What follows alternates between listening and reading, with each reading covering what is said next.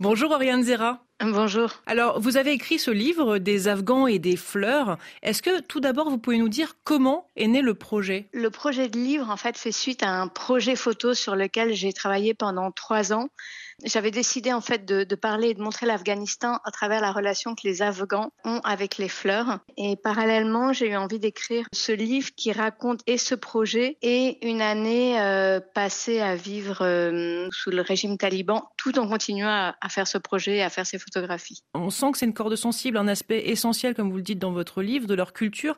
Pourquoi? Comment ça se fait qu'il y a cet attachement aux fleurs chez les Afghans? Il y a plusieurs réflexions que je me suis faites moi quand j'ai commencé ce travail. D'abord, je pense que plus il y a de violence dans un endroit, plus la beauté est nécessaire. Et la fleur, c'est la beauté à portée de main, c'est la beauté à laquelle tout le monde a accès. Le plus pauvre des pauvres peut faire pousser une fleur dans son jardin ou sur un petit lopin de terre. Donc il y avait ce rapport à la, beauté, ce besoin de beauté que j'ai pu observer dans un pays où il y a eu quand même 40 ans de, de guerre et de conflit. D'autre part, c'est aussi culturel, c'est-à-dire on voit dans la culture persane, dans la poésie, dans la chanson, il y a toujours eu un rapport euh, très fort aux fleurs. Vous le dites vous-même, c'est pas un projet politique, c'est vraiment c'est un projet artistique avant tout. Mais vous êtes une femme en Afghanistan derrière votre objectif. Comment les gens en face vous perçoivent?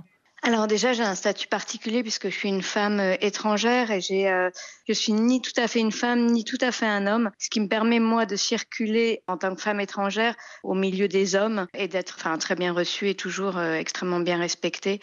Et ce projet, en fait, a toujours été reçu de façon très chaleureuse et les Afghans étaient heureux et sensibles au fait que je veuille présenter un autre aspect du pays. Et ils m'ont toujours très bien accueilli. Ils ont toujours accepté de poser pour moi avec euh, plaisir. Et ils, en fait, ils sont prêtés au jeu euh, sans, sans se poser de questions. J'ai jamais eu de refus, en fait, pour ce projet. Est-ce que c'est parce que justement, c'est parce que c'est la fleur elle-même qui brise un peu euh, la glace entre vous et les personnes que vous photographiez? J'ai remarqué souvent que quand je tendais une fleur à, à un Afghan en lui demandant de poser, au moment, en fait, où il prenait la fleur, il y avait un petit moment comme ça de d'échange qui est évidemment euh, très bref et de, et de lâcher prise. Et euh, voilà, j'imagine que si, euh, si j'avais tendu une Kalachnikov pour le prendre en photo, ça aurait pas été le même, euh, le même mouvement. Mais là, il y avait un moment très court et très doux qui me suffisait en fait pour que je, que je prenne en photo.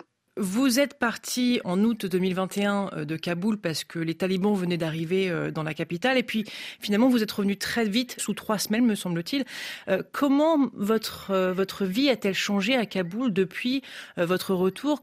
Ça a été un, un bouleversement pour moi parce qu'en fait c'était très étrange de voir que ceux qui étaient en charge, enfin responsables de l'insécurité, étaient devenus ceux en charge de la sécurité. Ce qui était officieux était devenu officiel et en fait les talibans qui me terrorisaient comme groupe devenaient des individus que euh, j'allais rencontrer, que j'allais interviewer et que j'ai commencé à voir en fait partout dans la ville. Ça a été très troublant pour moi parce que j'étais en fait le mot seul taliban me terrorisait. C'était trop long parce que ça, ça devenait des, des, individus, des histoires, et euh, je pense que c'était important évidemment de les entendre en fait se raconter pour comprendre, euh, pour tenter de comprendre en tout cas ce qui s'était passé et, euh, et, et, la situation en Afghanistan. Qu'est-ce qui vous surprend toujours dans ce pays, cette culture, ce peuple?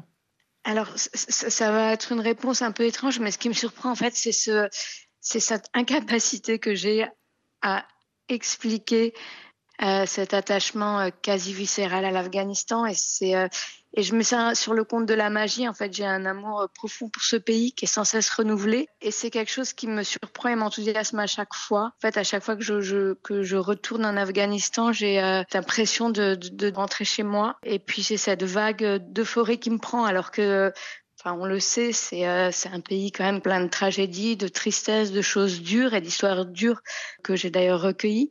Mais il y a quelque chose d'inexplicable et euh, sur lesquels j'ai toujours pas réussi à mettre des mots sur pourquoi ce pays et pourquoi euh, cette, cette attirance et cet amour euh, pour ce pays.